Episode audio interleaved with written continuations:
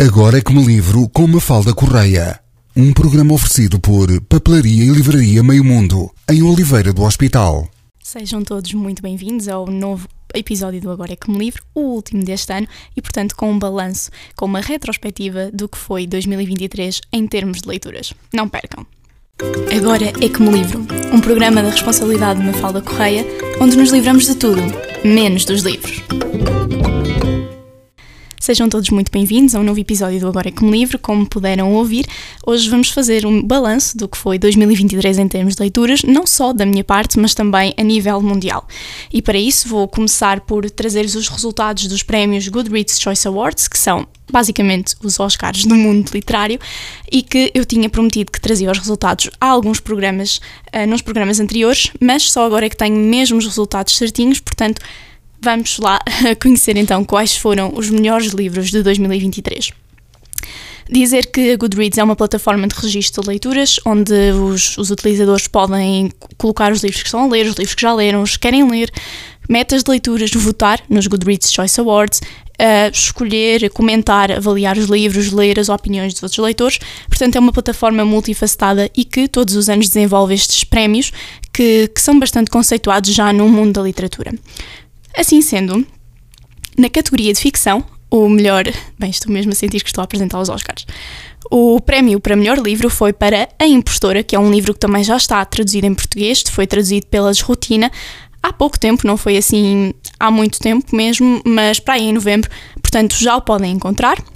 Na categoria de ficção histórica, ganhou o livro Veivard, de Emilia Hart, que eu penso que já foi também traduzido, mas este não consigo precisar e acho que o título que, que manteve-se mesmo o título original, portanto Veivard, uh, portanto também podem já procurar, é muito bom porque a maioria dos livros que ganham já está traduzido e isso facilita muito, muitas coisas.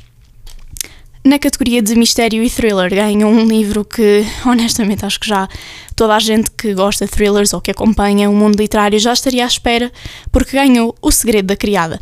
A, a Criada, da Freida McFadden, tem sido um livro, uma coleção de livros, na verdade, que tem feito um sucesso estrondoso, mesmo, tanto a Criada como este segundo, O Segredo da Criada, e já vai ser lançado penso que em janeiro, um novo livro da, desta autora em Portugal, que é O Recluso, e portanto já se estava mais ou menos à espera que fosse este o vencedor. Eu confesso que não li, porque este género não faz de todo o meu género, passa a redundância, mas tenho alguém em casa que é louco, louca no caso, por uh, livros de mistério e sei que também adorou. E tem sido mesmo um deleite para as pessoas que, que gostam deste tipo de livros, diz que se lê muito facilmente, portanto, ainda bem que assim é. Na categoria de romance, o vencedor foi Happy Place, Um Lugar Feliz, traduzido também em português, da Emmeline Herring, que é uma autora que também já tem algum sucesso e que já é mais ou menos conhecida. Happy Place, eu confesso que tenho o livro, ou melhor, o e-book em casa, mas ainda não lhe peguei porque ele esteve muito na moda neste verão e, sinceramente, quando ele esteve muito na moda, eu queria imenso lê-lo. Mas depois o tempo foi passando, eu não o li e agora já não tenho grande vontade de ler mas quem leu tem gostado muito, portanto acredito que seja um bom livro e, aliás, foi vencedor deste prémio, portanto há de ser bom. Na categoria de fantasia romântica, ganhou também um livro que já estava mais do que à espera, Fourth Wing, da Rebecca Yaros, uh, traduzido em português para A Quarta Asa, tem tido um sucesso enorme. Se se recordam, eu falei deste livro uh, quando fiz as sugestões de livros de Natal e, portanto, já estava mais ou menos à espera que ganhasse nesta categoria. Mais uma vez, não é uma categoria que eu leia muito, portanto, eu não li este livro, mas uh, dizem que realmente é muito bom. Portanto, se gostam de fantasia romântica, apostem. Na categoria de fantasia, ganhou um livro que não está traduzido em português, este eu tenho a certeza que não está, chama-se Hellbent, da Leif Bardugo, e não está de todo traduzido, mas ganha na categoria de fantasia, portanto será um livro nessa, nessa linha, uh, que não sei se será traduzido, eu penso que ainda nenhuma editora portuguesa comprou os direitos, mas pode ser que agora com este prémio uh, seja traduzido. Na categoria de ficção científica, também, o livro também ainda não está traduzido, chama-se In the Lives of Puppets, da T.J. Klune. Uh, sinceramente, eu não conheço este livro de todo, nunca, nunca vi a capa uh, e eu votei na, em todas as categorias e, sinceramente, não votei neste, mas, mas tudo bem, os leitores é que sabem. Uh, na categoria de horror, o livro que ganhou foi Holly, de Stephen King. Eu penso que este também ainda não saiu em Portugal, mas sei lá, o Stephen King é o rei do horror, ele limpa quase sempre todos os prémios na sua categoria. Os seus livros já foram adaptados para filmes, já tudo, portanto, ele tem grande, grande sucesso, por isso, enfim, já, já estava mais ou menos, uh, já era previsível que fosse ele uh, ganhar. Na categoria de fantasia jovem adulto, jovem adulto, talvez alguns dos nossos ouvintes não tenham essa percepção, mas é um género que está a crescer cada vez mais pelo mundo todo. Uh, e que consiste em livros precisamente para jovens adultos, ali na idade entre os 18, 17, 18, portanto, para a minha idade. Um, e tem estado a crescer mesmo a ponto de se tornar um género individual e não apenas as, as noções básicas que nós temos de romance, romance histórico, terror, ficção. Pronto, tornou-se mesmo um género, um género próprio e na, na categoria então de jovem adulto de fantasia ganhou Divine Rivals da Rebecca Ross, que também não está traduzido para português. Estávamos a começar bem com tudo, quase tudo traduzido para português, mas este não está mas é também fantasia, portanto eles têm uma categoria só para fantasia e uma de fantasia de jovem adulto. Agora sim, estamos a entrar em território que eu gosto e na categoria de ficção para jovem adulto, o vencedor foi Checkmate e eu fiquei muito feliz por. Eu votei neste livro e fiquei mesmo feliz dele ter ganho porque é da Ellie Hazelwood. Eu já falei neste livro aqui nestes, em alguns programas e já o li. Eu comprei-o comprei em Estrasburgo, na verdade, e terminei de o ler há para aí duas semanas, algo desse género. E este livro é tão, tão fofinho, é mesmo aquele romance fofinho que às vezes todos nós precisamos, é mesmo muito giro. Eu gostei imenso, ainda por cima, embora de todo o mundo do xadrez, que é algo que nem sempre é retratado na literatura e é mesmo interessante. As personagens estão muito bem construídas, gostei imenso. Na categoria de novela, ganhou um livro que eu já falei, que eu disse que, que, estava a ser traduzido, pelo menos eu penso que já está traduzido até, que é o Veivar da Emilia Hart. Eu falei mesmo há minutos, portanto, este livro ganhou dois prémios Goodreads, o que é incrível. Na categoria de não ficção, uh, ganhou um, um livro que também não está traduzido, mas este livro está a ter uma fama incrível mesmo lá fora que se chama Pobreza por América, do Matthew Desmond, e está a ter mesmo um, uma grande fama. O autor até já ganhou o prémio Pulitzer, que, se vocês conhecem, sabem a importância que este prémio tem para qualquer escritor, e portanto ele está a ser mesmo muito bem recebido. E eu creio que vai ser traduzido em 2024 uh, para português. Na categoria de memórias, autobiografia, ganhou um livro que também já era muito espectável, que foi A Mulher que Há em Mim, The Woman in Me, da Britney Spears. Uh, era um livro que estava, já estava mesmo, quando eu digo que estava, que já estava à espera que ganhasse, é porque estava mesmo. O livro tem tido uma fama desgraçada, sobretudo por toda a polémica que há em torno da Britney Spears. E hum, sinceramente eu não li, mas tenho amigas que já leram e gostaram imenso. Portanto, vamos assumir que fosse um prémio justo, estava a competir contra a, a biografia do Príncipe Harry, portanto tem que ser muito bom para ter ganho. Faça um livro que também teve muita polémica. Na categoria, já estamos praticamente a chegar ao fim, na categoria de História e Biografias ganhou The Veigar, uh, um conto de, de navios uh, e de homicídios de David Graham. Este livro também não está traduzido, portanto estou a traduzir o título, por isso não sei se Uh, quando o livro, quando e se o livro for traduzido para português, não sei se terá o mesmo título, mas The Veyer é então o livro que ganhou esta categoria.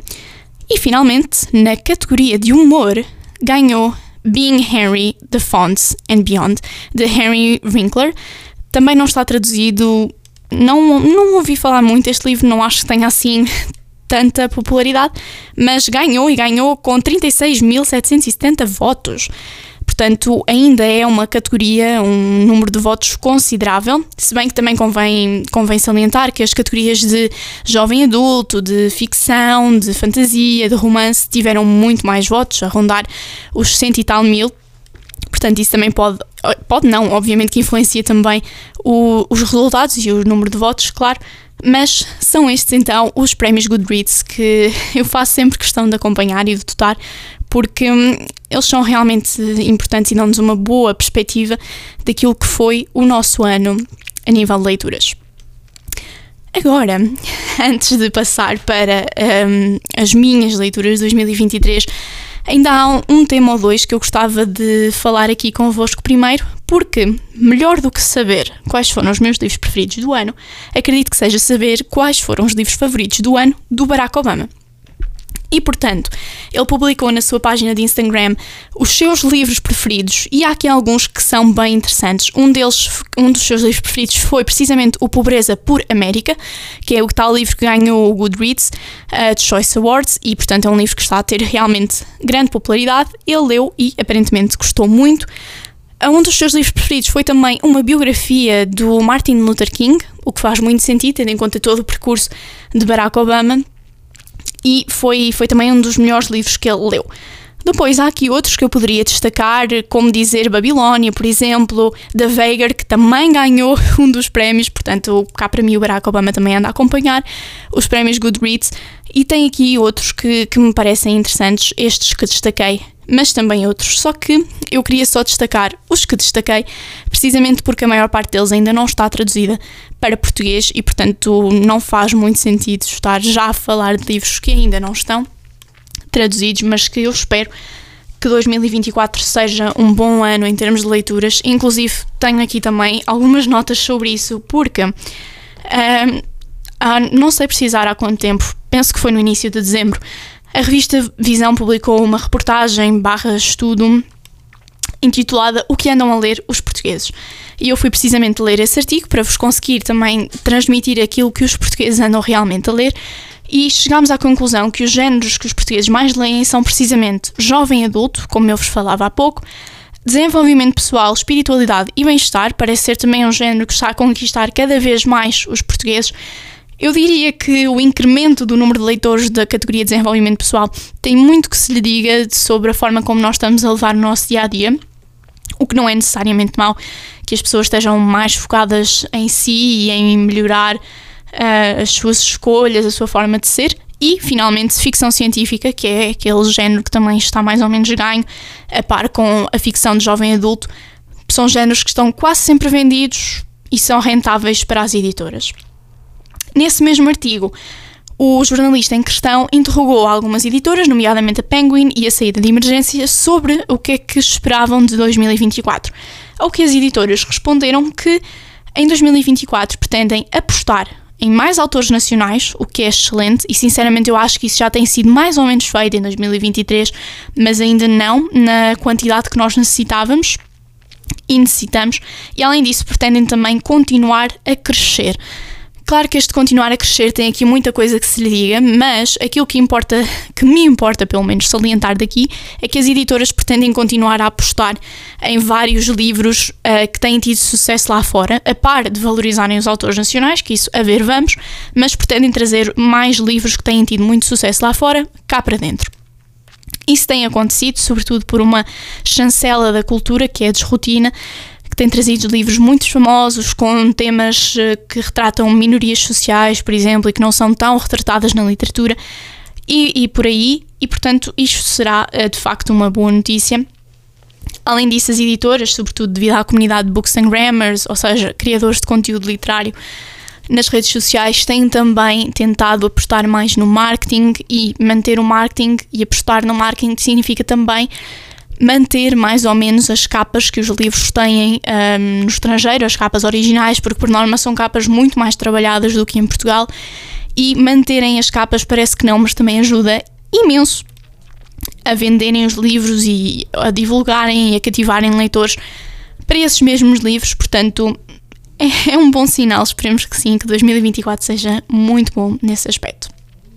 E agora sim, aquilo que eu acho que está tudo à espera, provavelmente não estão, mas vou partilhar convosco então os meus melhores livros de 2024, uh, ah, as minhas maiores desilusões de. Ah, os meus melhores livros de 2023. Acabei de me perceber que disse 2024, enfim, já estou um ano à frente.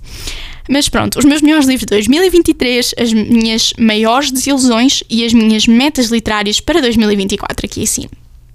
Portanto, vamos lá saber o que é que eu andei a ler e quais foram os melhores livros. Devo dizer-vos que este ano eu já contabilizo as minhas leituras há para aí uns 3 anos, não no sentido de me impor pressão no género, eu tenho que ler aquele número de livros, não é nesse sentido, mas eu gosto mesmo de contabilizar quantos livros é que vou lendo por mês, por, eh, por ano, porque não sei, dá-me uma perspectiva melhor daquilo que eu vou lendo e também porque é muito bom poder chegar ao final do ano e olhar para tudo aquilo que li e ver quais é que foram os melhores e quais foram os piores, porque honestamente, se eu não apontasse todo, tudo aquilo que leio, eu acho que já não me lembrava do que é que li em fevereiro, portanto, gosto de registar as leituras e, portanto, um ano e 45 livros depois, estamos aqui para estamos aqui reunidos para ver o que é que resultou deste ano. E, portanto, o melhor livro que eu li este ano foi era bom que trocássemos umas ideias sobre o assunto de Mário de Carvalho. Já falei imenso sobre este livro aqui. É mesmo muito bom. O Mário de Carvalho foi a minha maior surpresa de 2023. O livro é espetacular, eu gostei imenso e foi um dos meus livros preferidos. Outro dos meus livros preferidos foi Amor de Salvação, de Camilo Castelo Branco, que é um livro que eu também já falei muito. Portanto, vocês vão se apercebendo que os livros que eu falo aqui várias vezes é porque eu gostei mesmo muito. E Amor de Salvação tem todo o meu coração. até rimo e gostei mesmo muito desse livro. Depois, um outro que eu também adorei é Amor à Segunda Vista, que eu li em inglês e cujo título original é The Upside of Falling. E eu achei o livro tão fofinho, gostei mesmo. Não é, não é um livro nada elaborado, é uma história simples, mas é muito fofa. E naquela altura soube mesmo bem lê-lo, portanto também tinha que estar nesta lista. Depois, um que também consta uh, aqui é A Filha do Comunista, que eu também falei, de uma jornalista espanhola que retrata a Alemanha dividida, retrata sobretudo o Bloco Comunista, e é muito interessante porque eu ainda não tinha lido grandes livros sobre isso e, portanto, um, foi bom e eu gostei muito. Um outro que foi mesmo uma, uma, grande surpresa, que eu também disse logo nos, num dos primeiros programas que não, não tinha mesmo ideia que ia gostar deste livro, mas adorei, é o e se eu fosse Deus, do Fernando Correia, é um, é um livro excelente que retrata a vida dos sem-abrigos em Lisboa. E hum, a escrita do Fernando Correia é muito, muito boa, quase que é uma prosa lírica. E eu gostei muito. E todo o contexto da história, tudo o que ela relata é sem dúvida muito importante. Depois, um outro que eu não, não estava à espera de pôr na minha lista de favoritos, só que isto basicamente foi assim. Há uns dias eu fui olhar para fui olhar para os meus últimos livros, para o que tinha lido, para o que não tinha, e eu senti. Eu olhei para este livro, que já vou dizer qual é, e eu pensei, eu gostei mesmo do livro, porque é que ele não há de estar na minha lista de favoritos? Porque na verdade, quando eu terminei, eu não achei que ele fosse assim tão extraordinário. Achei que tinha sido uma, uma comédia romântica, é, nem boa nem má mas depois, passado estes meses, eu li para aí em setembro e fui-me apercebendo que a história ficou muito presente em mim e que hum, gostei imenso e, portanto, decidi colocá-la aqui e que é De Olhos em Ti, da Emilia, e sem dúvida que fiquei fã dos livros da Emilia, só que ainda não está mais nenhum traduzido em português e eu quero esperar porque acho sinceramente que este ano vai sair outro dela em Portugal. E finalmente, para por último, mas não menos importante, um dos últimos, um dos últimos não, o último livro que consta na minha lista de favoritos de 2023 é Mulherzinhas. Eu li Mulherzinhas em novembro, sensivelmente, e eu gostei muito, muito do livro. Tenho inclusive o segundo em casa para ler, o Boas Esposas, que quero muito ler no início de 2024. E foi um livro que eu gostei muito. Convém dizer que estes foram os meus favoritos, mas em 45 livros que eu li, houve muitos outros que eu gostei muito. Podia falar-vos da saga dos bilionários do Parque Dreamland, que também é muito giro. Podia falar-vos de Heartstopper, que eu, eu achava que Heartstopper não era assim nada de extraordinário, mas na semana do Natal eu li os cinco volumes todos de uma assentada só e gostei muito. Portanto, também podia falar de Heartstopper, podia falar de uma data de outros livros um, que li, que fui lendo e que foram igualmente bons, só que, enfim, há sempre os bons e há sempre os melhores. E estes foram os melhores. E agora, vamos às minhas maiores desilusões de 2023. Ferozes, da Helena Magalhães, foi um dos livros que eu detestei. Eu estava com imensas expectativas, eu andava a namorar este livro há uns dois anos e não gostei nada. Não, desiludiu-me mesmo. Eu nunca dou, uh, quase nunca dou abaixo de 3 estrelas e meia. Quando eu não gosto dos livros, dou 3 estrelas e meia. Eu este dei 3. Ah, eu, sério, foi um esforço para chegar ao fim, não apreciei nada.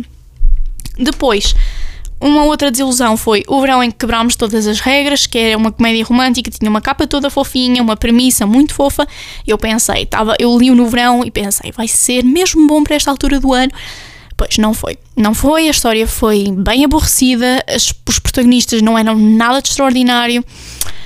Pois não, não recomendo de todo. E finalmente, uma outra desilusão foi Os Meus Dias na Livraria Morizaki, que é um livro de um autor japonês. A literatura japonesa, como eu já falei aqui, tem estado a crescer muito e eu li este livro. A minha mãe já o tinha lido, aparentemente gostou imenso. Eu achei-o achei a história demasiado curta, achei que não foi bem desenvolvida, não adorei de todo, mas eu acho que é um bocadinho a literatura japonesa que não está a funcionar muito bem comigo, porque eu já li uns três livros de autores japoneses e não adorei nenhum. Portanto, eu tenho que ler o Haruki Murakami, porque eu acredito que só ele é que me vai conseguir mostrar que a literatura japonesa é boa, porque não, não tem sido fácil, mas há quem adore. Eu é que simplesmente não gostei. E basicamente foram estes livros, os outros dei assim muitas 4 estrelas, dei algumas 3 e meia. Dei alguns assim 4, 2, 4, 3. Eu sou muito exigente com as estrelinhas com os livros. Ou seja, houve muitos que eu não adorei, mas também não foram desilusões. As minhas maiores desilusões acho que foram mesmo estes três. E portanto, e em suma, colocando 2023 em retrospectiva, foi um ano em que eu li 7 e-books, isto porque no, em janeiro eu tinha decidido que queria uh, começar a ler mais e-books por vários motivos. Um deles é porque não tenho espaço em casa para pôr mais livros e, portanto, os e-books eram uma boa forma de solucionar esse problema. E depois porque. Hum, enfim, uma pessoa também tem que pensar um bocadinho no ambiente, muito embora os livros físicos continuem uh, a ser os meus prediletos, quis e quero ler alguns e-books porque um, também quero, também quero fazer esse tipo de leitura, experimentar. Uma coisa que eu também gostava de experimentar é audiolivros, mas sinceramente eu ainda não me rendi. Não consigo bem perceber o conceito daquilo, ou melhor, eu percebo, eu sei que é um audiolivro, mas não consigo perceber o conceito daquilo com leitura, no sentido em que, obviamente, que é uma excelente solução para pessoas que não conseguem ler, mas ouvir um livro não é necessariamente a mesma coisa que ler um livro, então acho que ainda tenho aqui um bocadinho, não diria preconceito, mas ainda estranho um bocadinho os audiolivros e ainda não li nenhum. E dizer também que este ano li 14 livros de autores portugueses, o que foi bastante bom. Eu sinto que tenho lido cada vez mais autores portugueses há um tempo para cá, para aí desde o ano passado. Tenho lido cada vez mais e tenho ficado cada vez mais surpreendida com os autores portugueses tem-me surpreendido mesmo, mesmo muito. Estou completamente rendida e, embora ainda leia muito de autores americanos, de autores ingleses, tenho gostado cada vez mais de conhecer os autores portugueses e não me tenho desiludido, e portanto será algo que também vou fazer em 2024. E, parecendo que não, já se passaram mais de 20 minutos, portanto estamos quase a concluir este programa. Antes disso, eu gostava só de deixar aqui a partilhar convosco as minhas metas literárias para 2024.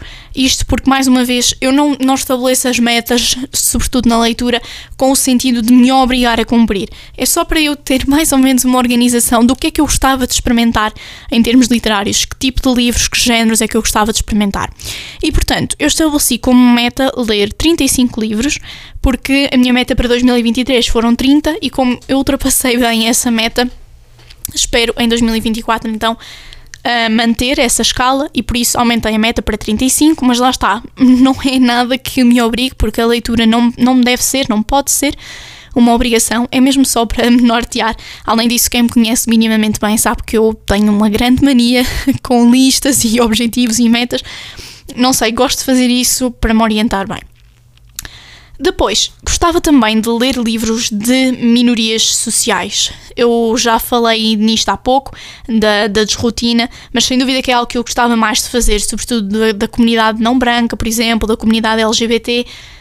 Experimentar, ler, ver o que, é que, o, que é que, o que é que tem para me dar e, sobretudo, também para compreender um bocadinho, às vezes, coisas que, durante, que no nosso dia a dia nos passam um bocadinho ao lado conseguir perceber diferentes realidades. Acho que os livros também têm esse poder, também fazem isso e muito bem. e, portanto, é algo que eu quero começar a fazer em 2024. Quero também ler mais clássicos estrangeiros, porque a maioria dos clássicos que eu leio são clássicos portugueses, o Camilo, o Essa, um, por aí, e portanto gostava de experimentar clássicos estrangeiros, nomeadamente o Charles Dickens, que eu já li um livro dele, mas foi o Cântico Natal, que é um livro pequenino. Quero muito ler o Monte dos Vendavais, só que eu tenho um bocadinho medo de me desiludir. Mas sem dúvida que é um livro que quero ler, quero ler a continuação de Mulherzinhas, que são tudo clássicos de autores não portugueses e, e sem dúvida que quero, quero aventurar-me mais nesse mundo. Eu diria que, sobretudo para 2024, eu quero aventurar-me mais na leitura, porque, embora eu leia muito, eu leio mais ou menos o mesmo género, não me aventuro assim muito. Sinto que comecei a fazer isso em 2023, mas é algo que eu quero levar para 2024. Ler coisas novas, ler autores novos, experimentar também. quem, quem não experimenta não sabe se é bom se, se não. Uma outra meta que tenho é diminuir a minha pilha de livros que tenho em casa por ler, porque tem mesmo de ser para conste, o monte dos livros não está assim tão grande também, mas também não está pequeno. E então tenho que tentar diminuir. O meu, o meu objetivo seria tentar ler pelo menos um livro que está lá acumulado por mês, porque eu não sei se isto acontece com toda a gente, mas às vezes os livros estão lá já há algum tempo e depois eu olho para eles e já não me apetece ler, porque enfim, não sei, é como se já tivesse passado o tempo deles. Embora os livros não tenham de todo prazo de validade, e por isso mesmo quero contrariar essa tendência, até porque normalmente, quando eu acho que os livros não vão ser nada de extraordinário, eles surpreendem-me sempre imenso. O, e, se, e se eu fosse Deus, foi um exemplo disso, e portanto há que deixar-me surpreender também. Uh, finalmente, as minhas duas últimas metas são ler mais livros em inglês, porque quero, porque gosto, porque são mais baratos, porque há mais variedade, mas eu, é sobretudo mesmo para não perder a ligação com o inglês. E finalmente, ler um livro do Prémio Nobel. Eu tenho esta meta todos os anos. Eu cumpri, em 2022 li um livro da Annie Renault, este ano não cumpri porque o Prémio Nobel não me agradou propriamente. Não sei, eu ainda procurei vários livros dele mas não, não me suscitaram assim tanto interesse quanto isso, portanto não li nenhum dele, pode ser que depois ainda leia, mas vamos tentar, vamos ver quem é que vai ser o Prémio Nobel de 2024 e vou tentar ler um livro desse autor um, no próximo ano. Portanto, como vos digo, 2024 em termos de leituras há de ser um ano para experimentar muita coisa nova e obviamente que vocês vão acompanhando todas as minhas experiências porque Uh, diria que no mundo dos livros a melhor coisa que 2023 me deu foi, foi mesmo poder uh, partilhar as minhas leituras convosco e por isso sou-vos muito, muito grata e aproveito para desejar a todos um feliz ano novo, que, que seja um ano com muitos livros, com muitas leituras e um ano muito bom. Portanto, tenham um bom ano, fiquem bem, fiquem com os livros. Dizer-vos também que já sabem, todos os livros que eu mencionei ao longo deste episódio estão disponíveis na Papelaria Meio Mundo. E agora sim, Fiquem bem, fiquem com os livros e até para a semana. Agora é que me livro, um programa da responsabilidade de Mafalda Correia, onde nos livramos de tudo, menos dos livros. As últimas novidades literárias, os melhores acessórios e prendas de bom gosto para todas as épocas do ano estão na Papelaria e Livraria Meio Mundo. De segunda a sábado, na Rua Professor Dr. António Ribeiro Garcia de Vasconcelos, em Oliveira do Hospital. Papelaria Livraria Meio Mundo. Sempre consigo.